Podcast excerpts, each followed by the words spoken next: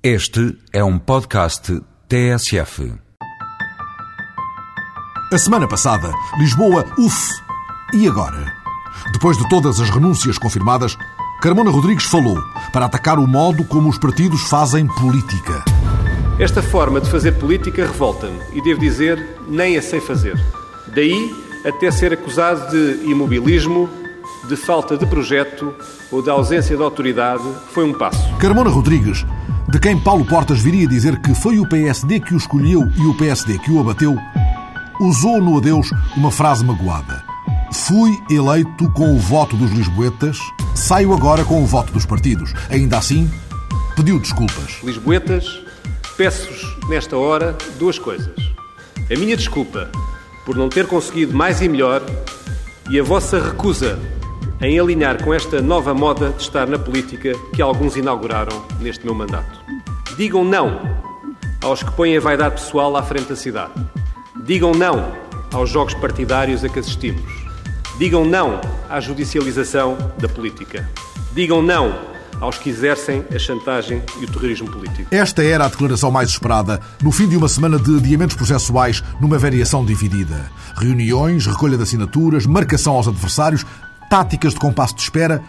Houve um dia em que a oposição conseguiu a mais fácil unanimidade, depois de uma semana inteira que parecia uma história com o fim arrastado. Veio Dias Batista do PS, Criaremos condições para a clarificação. Nós, os quatro partidos, criaremos condições para que esta situação não se prolongue e para que haja uma clarificação que só as eleições poderão trazer. E veio Rubem de Carvalho da CDU. O PSD não ata nem desata. Se o PSD assumiu determinado tipo de responsabilidades, que as cumpra ou então que diga que não é capaz de as cumprir. E veio Sá Fernandes do Bloco, mas não avançam porquê? É estranho que o PSD tenha dito que ia haver eleições e ainda não ter tratado do assunto. E veio Ana Coreta Correia do CDS. Devolveremos a palavra a Lisboa. Haverá devolução aos cidadãos da cidade de Lisboa da situação. E a nossa posição é que deve ser a Assembleia Municipal e a Câmara. E entretanto veio Marina Ferreira do PSD. Renuncia e entregue. A situação ficou totalmente esclarecida e nós estávamos preparados para apresentar a nossa renúncia e apresentámos de imediato. E Sá Fernandes. Finalmente. Este é o momento de nós dizermos a Câmara caiu. Uh, uh, para a semana será o momento de anunciar como é que é possível a Câmara levantar-se. E Dias Batista já caiu. Na minha perspectiva, a Câmara já caiu, visto que deixou de haver quórum de funcionamento. Como sabem, o quórum de funcionamento são nove elementos. Não há já nove elementos, visto que... E o até então só evasiva Santana Lopes, é com tristeza que vos digo... Estou tanto a conquistar esta Câmara Municipal, o PPD-PSD comigo há seis anos obteve a sua primeira vitória, foi muito difícil. Agora, ao fim de ano e meio deste novo mandato, ver a Câmara, digamos, implodir, a Câmara demitir-se toda em bloco, quando, eu diria, tinha um ambiente político todo a favor, e, de, e aconteceu tudo isto extraordinário, que não foi só agora, e esta história do processo judicial. E como se se tivesse rompido um dique, foi desfiando um rol de amarguras. Eu estou saturado de ouvir mentiras, saturado. E de ver uma data de gente pavonear-se à conta da mentira. Peço ao Tribunal de Contas para repor a verdade. É a mesma mentira que se andou a dizer durante tanto tempo sobre as descidas do túnel, o perigo do túnel, tudo isso. E agora quem lá vai telefona a perguntar mas onde é que está a descida, onde é que está a subida, onde é que está o perigo. Que já está na altura das pessoas terem vergonha de tanta mentira que dizem, de tanto alarme que causam, sem fundamento, sem necessidade. Até porque, como se admite a probabilidade de anteriores presidentes serem candidatos, ou antigos vereadores, ou presidentes, ou candidatos a presidentes, essa disponibilidade, é bom que se saiba o que é que pertence a cada um. Santana Lopes, farto, por aqui. Agora, se não se importam, sacudo o fardo. Já chega a levar com o fardo todo. Assumo os resultados da minha gestão e já sabemos que a altura de campanha é a altura em que as pessoas exageram, em que faltam à verdade, em que dizem que vai, uh, vai na cabeça ou às vezes nem vai. E eu já assisti à última campanha em que, com o devido respeito, mas o professor Carmona uh, não respondeu a muito daquilo que sofria de acusações infundadas. E isso deixou incomodado? Deixou bastante incomodado. E entretanto, enquanto o PS e a CDU conversavam alianças à esquerda, Helena Roseta foi ao rato entregar o cartão de militante e fez saber que punha em marcha a sua própria candidatura independente por várias razões. A razão principal é o estado a que chegou a cidade de Lisboa. cidade de Lisboa está numa situação de emergência. A crise da Câmara uh, arrastou-se este tempo todo, na minha opinião, de uma maneira disparatada. Uh, eu, há três meses, apresentei uma carta ao secretário-geral do Partido Socialista propondo que o Partido Socialista se empenhasse na construção de uma alternativa para Lisboa, aberta aos partidos de esquerda e aos cidadãos. Dispus meu própria a ter um papel nessa alternativa. A minha carta não teve qualquer resposta. Perante os factos que hoje tivemos conhecimento, entendi que devia entregar o cartão, ficar na situação de independente, a fim de poder constituir um movimento de cidadãos eleitores para disputar a Câmara de Lisboa, caso de facto não haja nenhuma solução da parte dos partidos políticos, em particular dos partidos políticos da esquerda. Do lado do PS, onde à hora do fecho deste magazine não havia candidatura anunciada, ainda que os jornais gritassem já o nome de António Costa como preferido de Sócrates e do Secretariado Nacional, não houve comentários ao gesto de Roseta, tendo apenas Vitalino Canas considerado que se tratava de uma decisão pessoal. Mas a candidata garantiu que o telemóvel não parou de tocar e Manuel Alegre não calou o desagrado pelo facto de o partido ter deixado sem resposta, fosse qual fosse, alguém como Helena Roseta. Eu acho que é um gravíssimo erro político e um disparate não terem respondido à carta em que há cerca de três meses ela afirmava a sua disponibilidade para participar numa solução para Lisboa é um erro, um disparate e uma falta de respeito e de consideração por uma pessoa que é uma referência da democracia, faz parte da história da memória da democracia portuguesa. Não? É? Outra candidatura independente, não negligenciada pelo próprio, é a do até há pouco número 2 de Carmona, Fontão de Carvalho. Mas atenção. Eu, quando falei numa candidatura, não era uma candidatura minha à presidência da Câmara. Eu disse que estava disponível, que tenho todas as condições, como qualquer Lisboeta, para poder candidatar-me como vereador à Câmara Municipal de Lisboa. E, portanto, esta hipótese é uma hipótese académica, uma hipótese teórica, que penso que tem todas as, tem todas as condições, como têm todos os lisboetas, para se poderem candidatar. E enquanto a dança de nomes não parava, soaram a meio da semana as palavras de Cavaco. Lisboa precisa, com urgência, de governabilidade. É preciso que a governabilidade e a estabilidade regressem tão rapidamente quanto possível à Câmara Municipal de Lisboa. Na Madeira, Alberto Jardim esmagou todas as esperanças eleitorais da oposição. Na noite dos 64%, ele pediu euforia breve. Não há muito tempo para euforias.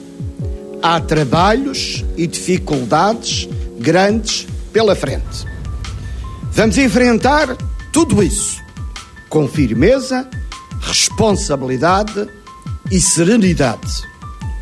Uma democracia civilizada respeita a vontade do povo. Esta é a leitura responsável que os portugueses da Madeira esperam dos órgãos do Estado. E defendeu uma unidade diferenciada. Em que a Madeira, no quadro da unidade nacional, tem direito ao seu sistema de desenvolvimento próprio e diferente, ficando para o Estado apenas as competências que consubstanciam a essência, e só esta, da mesma unidade nacional. E apontou para o calendário. Vem aí 2011. 2011 é já amanhã. Não se tolera erros que comprometam o futuro da Madeira. Jacinto Serrão, o dirigente local do PS, teve de ficar com a mais amarga fava eleitoral do partido no arquipélago desde a década de 80. Nestas eleições não houve normalidade democrática outra vez. Aconteceram todos os atropelos às regras mais elementares da democracia e lamento que todas estas infrações à Constituição da República, que abala os alicerces de qualquer regime democrático, aconteçam há décadas na região autónoma da Madeira perante a inércia e a passividade dos órgãos de soberania do nosso Estado. Já Marcos Mendes viu nos resultados da Madeira a derrota do Primeiro-Ministro. É uma grande derrota do Primeiro-Ministro José Sócrates, porque a grande razão que justificou estas eleições foi a Lei de Finanças Regionais. Uma lei injusta. A pretexto do rigor orçamental, o que se tentou fazer foi um bloqueio financeiro à Madeira. Acho que, portanto, Alberto João Jardim, que provocou estas eleições, é um grande vitorioso. Narana Coissoró, confrontado com a desgraça do CDS no Funchal, deitou as culpas a portas. É o pior resultado de sempre. Perdemos em dois anos 2.100 votos, a urgência que o Dr. Paulo Portas queria para abocanhar o partido, verificou-se o resultado. Teríamos com os votos há dois anos três deputados e agora com muita dificuldade mantivemos uh, os dois. E as críticas que o Dr. Paulo Portas fez ao engenheiro Sócrates, esquecendo-se que tratava de eleições regionais e não eleições legislativas, uh, não surtiram qualquer efeito. Em Lisboa, o porta-voz do PS insistiu na fidelidade ao programa político. O Partido Socialista continuará fiel ao seu programa político e a distribuir com justiça os encargos que a consolidação das finanças públicas exige, pedindo a solidariedade de todos os portugueses, independentemente do local em que se encontra. Vitalino Canas deixou claro que o PS não vai mexer na Lei de Finanças Regionais. A Lei das Finanças Regionais eh, representa a concretização do programa de governo do Partido Socialista, que foi sublinhado pelos portugueses, e representa também um esforço que todos nós temos de fazer no sentido da consolidação das finanças públicas. A consolidação das finanças públicas é essencial para a modernização e para a competitividade do país. Já o Presidente viera pôr água na fervura e deitar o passado para trás das costas. Passado é passado. E colocar os olhos no futuro, por forma eh, que se dê uma resposta positiva às ambições de desenvolvimento da população da Madeira no quadro do todo nacional de que o arquipélago faz parte. Para a frente, para o pódio, Vanessa venceu a etapa portuguesa da Taça do Mundo de Triatlo no Parque das Nações e subiu ao primeiro lugar do ranking mundial. Vanessa Fernandes, sem palavras, emocionada. Eu não sei como é que é de explicar a emoção que eu tive durante a prova toda. Os arrepios que tive e, e as pessoas, é, as, as, pessoas foram sensacionais mesmo. É pá, tenho que agradecer imenso o apoio dos portugueses e agora ainda me deram mais força para continuar a fazer aquilo que faço. Já se fala em François Fillon para Primeiro-Ministro da França, por entre a euforia à direita, a rearrumação da casa para as legislativas à esquerda e a noite urbana incendiada um pouco por todo o lado no regresso dos protestos às periferias. Mas o que fica da semana passada é a declaração de amor de Sarkozy à França, que o escolheu para o Eliseu. J'éprouve depuis mon plus jeune âge la fierté indicible d'appartenir à une grande, à une vieille à une belle nation, la France. J'aime la France. J'aime la France comme on aime un être cher qui m'a tout donné. E Sarkozy travou o ruído da sala para levar até ao fim uma frase de respeito por Ségolène. Mais ma pensée va à Madame Royal. Je veux lui dire. Je veux lui dire que j'ai du respect pour elle et pour ses idées dans lesquels tant de Français se sont reconnus. Respecter, respecter Madame Royale, c'est respecter les millions de Français qui ont voté pour elle. Un président de la République doit aimer tous les Français, quelle que soit leur opinion. Ségolène, nunca um perdedor usou um sorriso tão largo como o dela ao agradecer a 17 milhões de derrotados. Je remercie du fond du cœur les près de 17 millions d'électeurs de citoyens, de citoyennes qui m'ont accordé leur confiance et je mesure leur déception et leur peine. Mais je leur dis que quelque chose s'est levé qui ne s'arrêtera pas. Em Lisboa, Marques Mendes, satisfeito, muito satisfeito. Como sabem, o PSD é parceiro no Partido Popular Europeu do partido de Sarkozy, da UMP. Eu próprio tenho relações no PPE muito cordiais e amigas com o novo presidente da França. E, portanto, fico neste momento muito satisfeito. Já enderecei um telegrama de felicitações ao novo presidente eh, da França e julgo que a sua vitória vai ser importante para a França e vai ser importante para a Europa. E na noite das contas eleitorais, Eduardo Prado Coelho anotou nesta rádio a crise da esquerda. Existe uma certa crise da esquerda e um certo avanço da direita. É óbvio que Sarkozy não é Le Pen.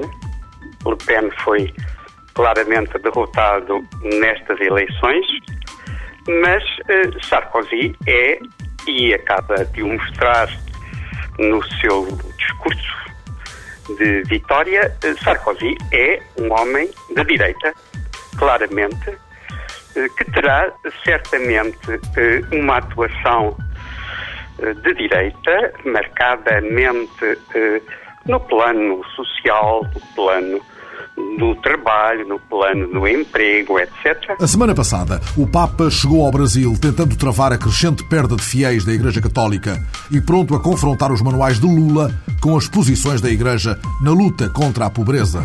Com a palavra, Sua Santidade, o Papa Bento XVI. Estou muito feliz por poder passar alguns dias com os brasileiros. Sei que a alma deste povo bem como de toda a América Latina, conserva valores radicalmente cristãos que jamais serão cancelados. Estou certo que na Aparecida, durante a Conferência Geral do Episcopado, será reforçada tal identidade ao promover o respeito pela vida, desde a sua concepção até o seu natural declínio, como exigência própria da natureza humana para também da promoção da pessoa humana o eixo da solidariedade, especialmente com os pobres e desamparados. E a semana passada, Tony Blair marcou para o final de junho o adeus a Downing Street. Today I announce my decision to stand down from the leadership of the Labour Party. The party will now select a new leader. On the 27th of June, I will tender my resignation from the office of Prime Minister to the Queen. Reagindo à despedida de Blair, Durão Barroso enalteceu o legado que ele deixa à Europa, ideias e energia. In Britain, the debate for Europe is not yet won. So if Blair was successful in Europe, bringing Europe closer to Britain, he has not yet been able to change the mood completely in Britain regarding some of the most important issues in the European agenda. Em Timor, Ramos Horta venceu em toda a linha. O Nobel que chegou ao presidente, quando a vitória já não podia escapar, teve uma palavra para os antigos camaradas. Presto homenagem eh, ao candidato Francisco Louro Guterres, eh, a Fretilin, por uma campanha bem conduzida. Eh, a minha origem política é a Fretilin, ou, ou diria de outra forma, sou fundador da Fratelin, portanto a minha vitória é uma vitória também na Fratelin. Mais de uma semana de angústia na montra mediática, vastos meios policiais na caça a um vago retrato robô, cadeias de televisão de todo o mundo com tenda montada junto a um resort da Praia da Luz, em busca de um sinal de Madeleine, a menina desaparecida, aparentemente raptada Enquanto os pais jantavam um quarteirão adiante, as buscas arrastam-se. O método de investigação da PJ anima intermináveis debates, merecendo, entretanto, o elogio inequívoco do titular da Justiça. A Polícia Judiciária tem dado o melhor de si, tem revelado toda a sua competência e credibilidade internacionalmente uh, reconhecida e uh, o Governo sublinha e realça esse empenho tendo procurado assegurar-se em permanência da existência de todos os meios que a Polícia Judiciária considere necessário aplicar com vista à investigação deste caso. E o Procurador-Geral da República assina por baixo. As críticas não colhem. Não há críticas. Casos desses acontecem em toda a Europa, em todo o lado. É extremamente difícil descobrir isso. Não há críticas nenhuma. A mediatização atrapalha a investigação ou, neste caso, até melhora? A mediatização é o habitual e normal. Não é, não é por aí que não se descobre nada. Entretanto, nas televisões do mundo, correu o apelo para que qualquer pista relativa à criança desaparecida seja relatada às autoridades. Famosos do futebol, como Cristiano Ronaldo, quiseram participar. Eu penso que estamos todos muito tristes por aquilo que passou com a Madeleine McCann. Por favor, se alguém tem algum tipo de informação, uh, que nos diga. Eu penso que, que isso é muito importante uh, para todos nós. Por favor, repito mais uma vez: se alguém tem algum tipo de informação, que nos diga. E enquanto suspendia, por motivos óbvios, a polémica campanha Olgarve, o ministro Manuel Pinho afastava o receio de efeitos negativos deste caso na imagem do turismo de Portugal e citava relatórios da Organização Mundial de Turismo garantindo que Portugal é um destino seguro. Eu tenho estado em contato diário com o embaixador britânico, o Turismo de Portugal está a apoiar a família e seria de mau gosto estar a promover um evento turístico numa altura em que estamos todos tão preocupados. A semana passada, o sargento Luís Gomes foi mandado libertar pelo Tribunal da Relação de Coimbra, mas não lhe foi retirada a condenação por sequestro agravado.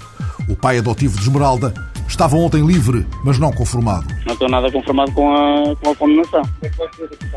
Daqui para a frente vai ser diferente. Estou em liberdade, vai ser continuar a minha vida normal, continuar a minha vida, a minha atividade profissional e pronto, é isso. Semana passada, Teixeira dos Santos fez saber que já tem nome para o lugar de Paulo Macedo na Direção-Geral dos Impostos, mas que não seria bonito nem sensato revelá-lo. Nem o Dr. Paulo Macedo tem interesse em ter um diretor-geral sombra, nem essa pessoa tem interesse em ver perturbada a sua atividade profissional antes de assumir funções de diretor-geral dos, dos impostos. E o ministro Mariano Gago deixou claro o que não é ainda um ponto final parágrafo, mas para lá caminha.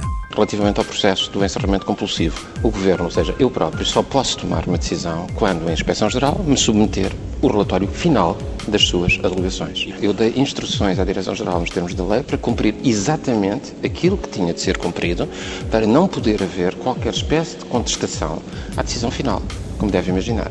É preciso que é preciso respeitar os direitos de todas as partes, é isso que manda a lei, mas é preciso também cumprir exatamente o que está escrito na lei. Reação de Lúcio Pimentel. O despacho do ministro não é o fim do mundo para a Uni, pelo menos até ao fim do ano letivo.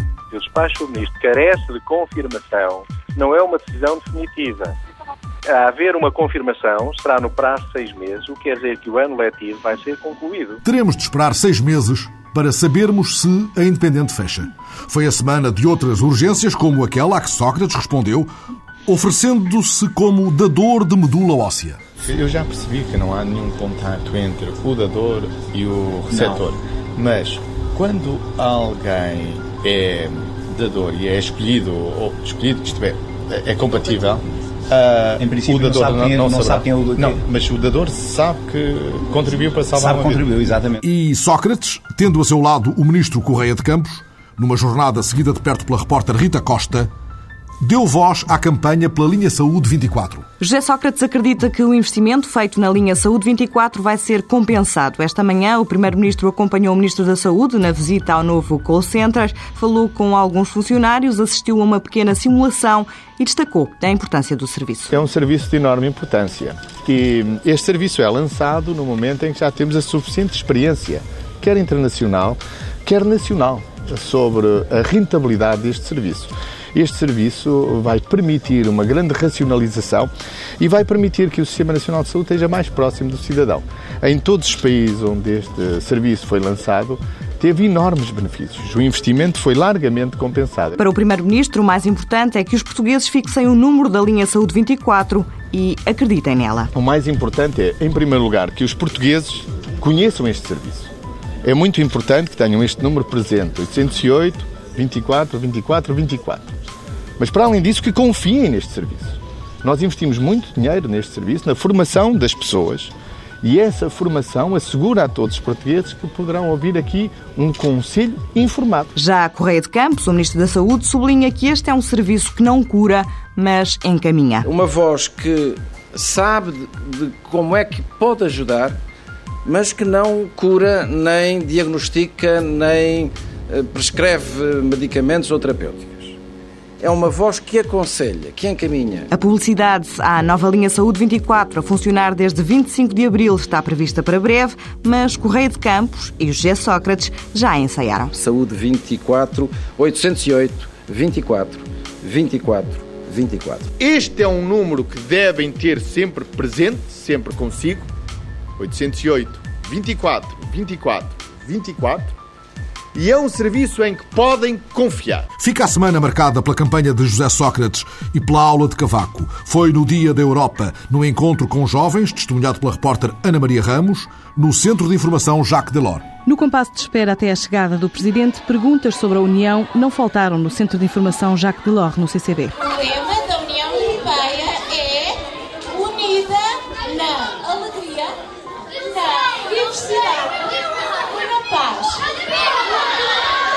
Ânimos mais calmos com a chegada da comitiva presidencial e o desabafo de Cavaco Silva para a plateia de 50 alunos de escolas da Grande Lisboa e Trás-os-Montes. Eu penso que esta é uma das lições mais difíceis que eu vou dar.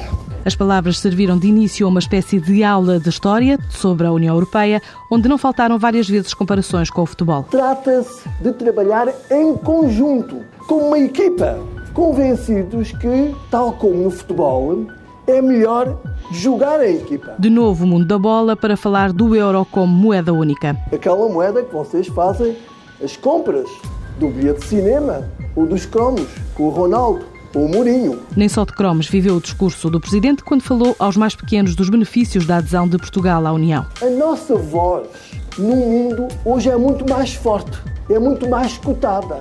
Os nossos cientistas, escritores e não apenas o Figo e o Ronaldo são muito mais conhecidos hoje pelo mundo inteiro do que eram anteriormente.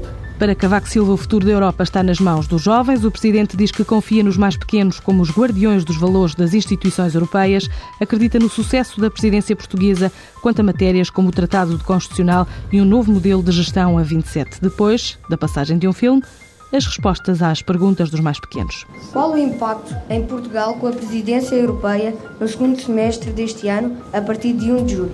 Os nossos ministros vão andar muito, muito de avião. Mas não é para divertimento pessoal deles. Vai ser para muito, muito trabalho. Eu estou convencido pessoalmente que vamos dar boa conta do recado. Cavaco.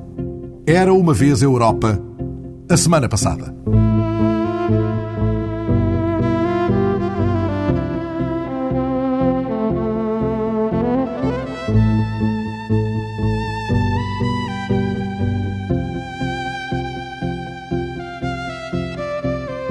Dois autarcas nas quase entrelinhas dos jornais, dois alertas sérios a semana passada. Deu-se o caso que, no recente Congresso do Oeste, realizado em Alcobaça, Carlos Miguel, o presidente da Câmara de Torres Vedras, fitou nos olhos o presidente da Refer e aconselhou-o com dorida ironia a que fechasse a linha do Oeste. O presidente da Refer tinha acabado de anunciar a realização de estudos para a eletrificação da linha que liga a região oeste de Lisboa, mas o presidente da Câmara de Torres Vedras considerou que falar em estudos de eletrificação da linha em 2007 é, no mínimo, ofensivo. Este desconsolo e esta denúncia de uma inexplicável negligência não valeram mais do que duas ou três linhas na cobertura jornalística do evento, que teve muito mais picante mediático num à parte autobiográfico do também presente ministro Mário Lino. Por isso, pergunto a Carlos Miguel, o presidente da Câmara de Torres Vedras, se no seu entender, não se aplica neste caso, em definitivo, a fórmula mais vale tarde do que nunca? Não, porque efetivamente eu fico indignado com essa informação, porque há dezenas de anos que já se fala na eletrificação da linha do Oeste que a Referb nos possa, ao dia de hoje, dizer que ainda não a fez porque não tem disponibilidade económica, até pode ser aceitável e pode ser uh, compreensível. Mas dizer que ainda neste momento está a estudar uma possível eletrificação, acho que é absurdo e ofensivo. É uma frase que dá choque. Dá choque e foi, de alguma forma, reagir emotivamente, porque efetivamente ano após ano, congresso atrás de congresso, que se diz que a eletrificação da linha do Oeste é para amanhã. E afinal não é para amanhã, ou seja, ainda se está a ver se vale a pena, se é possível, se não sei quê. Há quanto tempo é que se anda a estudar isto? Eu lembro que o primeiro congresso do Oeste foi há seis anos e já nessa altura era ministro o Dr. Jorge Coelho e já ele prometeu a linha do Oeste eletrificada para amanhã. Decorridos seis anos e ainda a Refer está a estudar. É algo que não faz sentido. Ou seja, efetivamente a linha do Oeste é uma linha parada no tempo e hoje não serve quase nada nem serve quase ninguém. E é este panorama que nós gostávamos de ver mudado, porque é uma potencialidade mas é uma potencialidade adormecida, esquecida, sem qualquer padrão de qualidade e por muitos números que nos apresentem de investimento que não nos ponham em causa. E todos nós ficamos a olhar uns para os outros quando se fala em não sei quantos milhões de investimento nos últimos anos, são investimentos enterrados de certeza absoluta, porque em termos de material circulante, digo sem qualquer peixe, que nos últimos 25 anos, 30 anos, não há qualquer alteração no material circulante, para além de não haver qualquer alteração no serviço que se presta às pessoas. É um oeste esquecido e abandonado. Efetivamente, um oeste esquecido e abandonado no que se refere à Eu dou-lhe exemplos muito concretos. Eu andei a estar em Lisboa há 25 anos atrás, a maioria de nós vinhamos de Torres Vedras para Lisboa pela linha do caminho de ferro.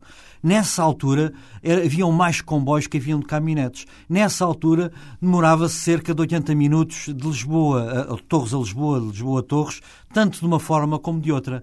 Hoje, decorridos 25 anos, tive o cuidado de ver, entre as 7 da manhã e as 10 da manhã, a Refer tem três comboios que fazem Torres Vedras de Lisboa Três, repito, demoram 80 minutos, que é o mesmo tempo que se demorava há 25 anos atrás. A Barraqueiro, que é o operador que opera naquela zona, tem entre as 7 da manhã e as 10 da manhã 20 caminhonetes. E essas 20 caminhonetes demoram 40 minutos, ou seja, metade do tempo, a percorrer a distância de Torres Vedras de Lisboa. E vêm cheias. E vêm cheias, então não os faziam.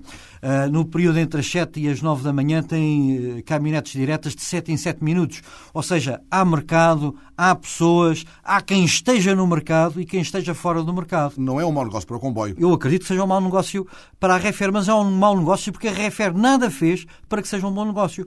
Para a Barraqueiro, por exemplo, é um excelente negócio. É este negócio de Lisboa Torres Vedras que fazem sustentar outras carreiras municipais que são deficitárias. Presidente Carlos Miguel, o anúncio do estudo para a eletrificação, feito agora, em 2007, é no mínimo ofensivo, disse o senhor no Congresso do Oeste. Ofensivo para a região do Oeste, entendamos-nos. É por isso que defende que é mais sério o encerramento da linha? Eu também o disse em tom provocatório. Eu não me esqueço que há algumas pessoas, muito poucas, mas que servem na linha de caminho de ferro. E, essencialmente, há algumas empresas que servem-se da linha de caminho de ferro para fazer transportes. Eu tenho um grande grupo económico sediado no meu Conselho que serve-se da linha para fazer todo o transporte de cereais. É importante, mas é muito pouco importante face à potencialidade. E por isso é que eu disse em tom provocatório, se é para continuar neste nível, então mais vale encerrarem e escusamos de ter aquele corredor a dividir-nos um território e que só é uma barreira em vez de ser uma potencialidade. Ou seja, aquela barreira só se justifica se ela for potenciada e deve ser potenciada. Nós precisamos. E precisamos da linha hoje e vamos precisar muito da linha de amanhã.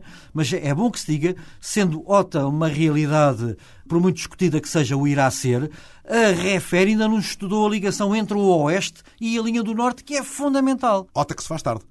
Ota que se faz tarde, é óbvio. A gente, hoje estamos a desperdiçar energias em estudar a localização, quando nós devíamos ter todas essas energias, digamos, localizadas, é estudar que OTA é que é melhor para o país. E essa que era importante. E, nomeadamente, uma OTA boa para o país é ter uma boa rede de comunicações ferroviárias. E, nomeadamente, ligar o Oeste à linha do Norte. É fundamental, aos anos que se fala nisso, aos anos que os autarcas reclamam isso, mas a Refer ainda está a ver se vai estudar. No Oeste, neste Oeste cuja linha ferroviária é, afinal, usando as palavras de Carlos Miguel, uma barreira arquitetónica, não há tempo para esperar por novos estudos. A urgência é agora de investimentos. Se o que a Refer tem para dar são mais estudos, mais vale fechar a linha, diz com dorida ironia o autarca na semana em que um outro autarca, farto de olhar as águas poucas de um guadiana assoreado, escreveu uma carta para o Correio dos Leitores do Expresso sobre a linda desertificação.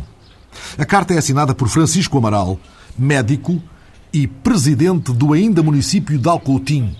E lendo-a, somos levados a imaginar o desespero de um autarca que não resiste a gritar em pleno largo, em plena praça, que um jornal também é, em vez de usar os canais institucionais. É entre as cartas dos leitores que encontramos esta, semeada de ironia cáustica e desolação. Ofereceram-nos uma encantadora reserva chamada ecológica e também nacional, e eu a pensar que tínhamos sido excluídos deste país, entenda-se. Aos fins de semana somos visitados por portugueses, também por estrangeiros, Vêm ver os bípedes nativos já em vias de extinção, porque aos poucos vão partindo, uns lá para cima, Lisboa e o além, outros lá para baixo, litoral ou campa rasa. Outra passagem. A mais recente dádiva veio do largo de Nossa Senhora do Carmo em Faro. Só uma santa nos daria tamanha benesse. Encerraram duas extensões de saúde no Conselho e o SAP de Alcoutim. Obrigado por tudo, meu querido Poder Central. A repórter Maria Miguel Cabo recortou esta carta do Correio dos Leitores do Expresso, da semana passada, e foi ao encontro de Francisco Amaral, puxando-o para a sombra de um parágrafo da carta. E lá vamos contemplando o outrora rio Odiana. Olha, estamos aqui a olhar para este rio. Só para ter uma ideia, fabricaram-se recentemente leis que impossibilitam qualquer pessoa de pescar, de passear de barco, de nadar, de tocar neste rio e nestas margens. Repare, temos esta beleza natural aqui. No fundo, isto é um potencial único para desenvolver aqui esta zona e, no fundo, está completamente desaproveitado à conta de leis fundamentalistas que não deixam tocar neste rio. Repare, a margem direita deste rio o que não é reserva ecológica é rede natura, o que não é rede natura é domínio público hídrico, o que não é domínio público hídrico é leitos cheias, e muitas vezes a mesma zona é isto tudo. Isto é, não se pode abrir uma janela, não se pode abrir uma porta, não se pode fazer um muro, não se pode fazer uma casinha de banho e infelizmente ainda há gente, ainda há muita gente no Conselho de Alcotim que não tem uma casinha de banho. Portanto, nós, um Conselho pobre, dos mais pobres do país, o mais pobre do Algarve, com esta riqueza aqui ao lado, e não lhes podemos tocar sequer. Todos os dias vêm potenciais investidores aqui ao Alcotim.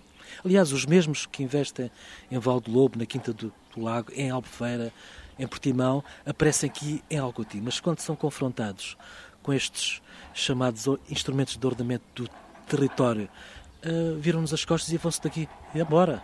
E continuamos a ser pobres, continuamos a morrer a olhos vistos, à conta destas condicionantes, qual delas a mais disparatada. E são cada vez menos. Repara, Alcotim, nos anos 60, teve 10 mil habitantes, neste momento temos 3.770 e todos os dias morre gente aqui, passam-se meses que não nasce uma única alma e, e, estamos a morrer a olhos vistos, quer dizer, Alcotim, as coisas a continuarem como estão, vão, vai desaparecer. Uh, relativamente ao isolamento, as infraestruturas é um dos principais pontos, nomeadamente a ponte uh, de ligação à Espanha. Sim, uh, esta ponte, esta sonhada ponte, é um processo muito antigo. Aí temos sido enganados pelos sucessivos governos, que todos eles, quando vêm cá, nos dão razão, que a ponte faz muita falta, para, para não só para as duas povoações de Alcotim e São Lúcar, mas para todo o nordeste algarvio, para toda a Serra Algarvia, para o Ondéval Ocidental. E o que é um facto é que eh, o tempo vai passando, os governos vão passando, os ministros vão passando e, e tudo está secundarizado. Ainda há poucos dias esteve na, nas estradas de Portugal, nem sequer o projeto existe, nós sentimos enganados, quer dizer, temos um SAP que funcionava bastante bem até à meia-noite. E de uma maneira estúpida e sem sentido, desde o dia 1 de janeiro deste ano, acabou o SAP, encerraram com, uh, as duas extensões de saúde, quer dizer, vi-me na obrigação, a pedido dos presidentes da Junta de Freguesia, que até não, um deles não é, não é do meu partido, não, a dar consultas naquela, naquelas freguesias. Tem de se desmultiplicar entre as funções da autarquia e de médico para conseguir orientar as carências do seu Conselho. Exatamente, eh, porque estamos num Conselho onde predominam os idosos e, conforme imagina, as pessoas quanto mais idosas são, mais doentes estão. Há pessoas desde janeiro que não controlavam a sua tensão arterial, os seus diabetes, o seu colesterol, porque não conseguem, não têm dificuldades é se, se deslocar até à sede. E, e acho piada, acho piada o, o presidente da RS do Algarve, ao sugerir aos presidentes de junta de freguesia para adquirirem umas carrinhas para transportarem os doentes à consulta ao Coutinho. Uh, portanto, é um Sairia mais barato ter esse, essas extensões de saúde em funcionamento do que adquirir uma carrinha para fazer estes circuitos. É lógico, é lógico. Repare, ainda hoje eu não percebo porque é que se encerraram as extensões de saúde fabricam-se muitas vezes leis em série que não têm aplicabilidade mínima neste país real. É o asfixiar, é o enforcar, é o matar. É... Não, não, há palavras para, para definir isto. Não somos merecedores de tanta consideração. Não temos palavras para agradecer tanta preocupação vossa. Bem-hajam. E se ligássemos para a linha erótica da biblioteca? A Biblioteca Municipal de Viena fundada em 1856, tem mais de 500 mil livros, entre os quais cerca de 1.200 constituem uma interessante secção de literatura erótica francesa e alemã dos séculos XVIII a XX. Ora, numa iniciativa apoiada e divulgada pela Câmara de Viena, a Biblioteca Municipal da capital austríaca acaba de colocar à disposição do público uma linha erótica, a chamada Linha Rosa, na qual, por menos de 40 cêntimos por minuto, como confirmou a repórter Joana Dias, é possível escutar trechos literários e canções eróticas num processo original de captação de fundos para a manutenção da biblioteca. A iniciativa, repito, tem o apoio da Câmara Municipal de Viena.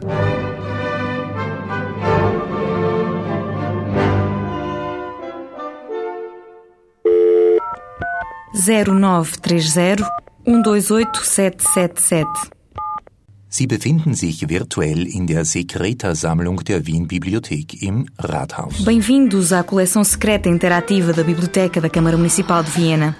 Esta é a primeira mensagem que os austríacos podem ouvir quando ligam para esta nova linha erótica. Uma ideia arrojada e muito original que tem como objetivo principal promover a literatura erótica, mas não só. Houve um evento em Viena chamado Longa Noite de Amor. Foi um projeto cultural e achámos que com uma linha erótica também poderíamos promovê-lo. Uma noite dedicada à leitura, música e imagens, com o objetivo de transmitir os mil e um significados da palavra amor. Silvia Mattelwurm é diretora de marketing da Biblioteca da Câmara Municipal de Viena. A coleção secreta, como nos conta, foi proibida durante vários anos e está agora acessível ao público.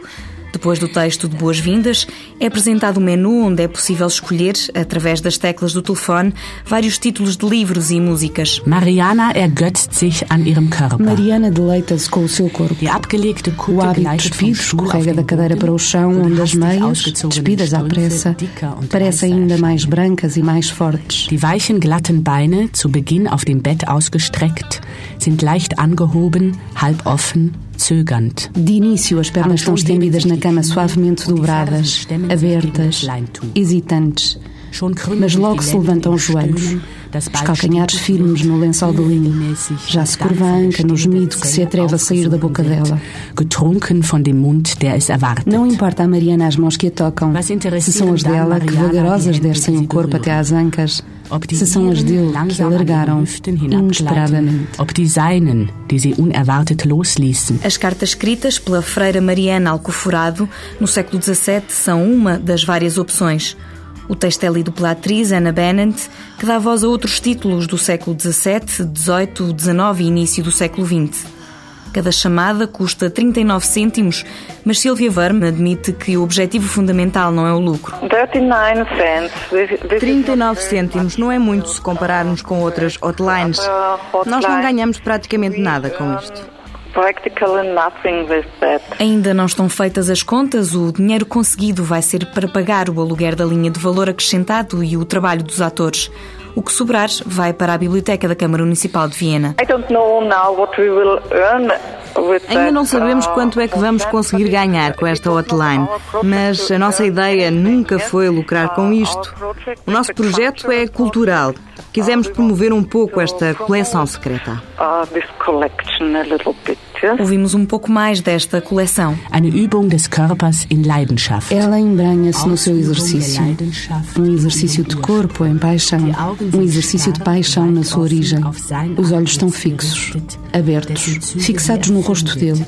Uma fisionomia que ele inventa, como a que tem na memória, ou não sabe se a inventa, enquanto cai em cima do peito dela, num movimento rítmico do corpo, possuí-lo como um homem. Assim ela o sente. A coleção secreta reúne vários livros eróticos do comerciante de café Eduardo Nicola e do capitão da cidade nova de Viena, Félix Bazzi.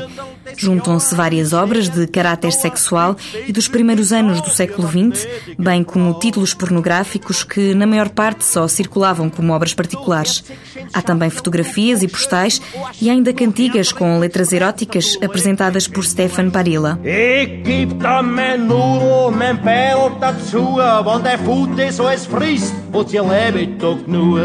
Se a experiência correr bem, pode repetir-se? Por agora não. Começámos no primeiro dia de abril, com esta linha erótica que termina no final de maio. Não sabemos se o voltaremos a fazer. Talvez no próximo ano, mas ainda não temos a certeza. Para os portugueses, a linha não está acessível. Resta saber se outras bibliotecas podem vir a adotar o mesmo sistema para promover a leitura. Du Spitzbub, wann's Boden bist, Boden mich geschwind und bevor mir der Soft aus der Fotz aus der Ring.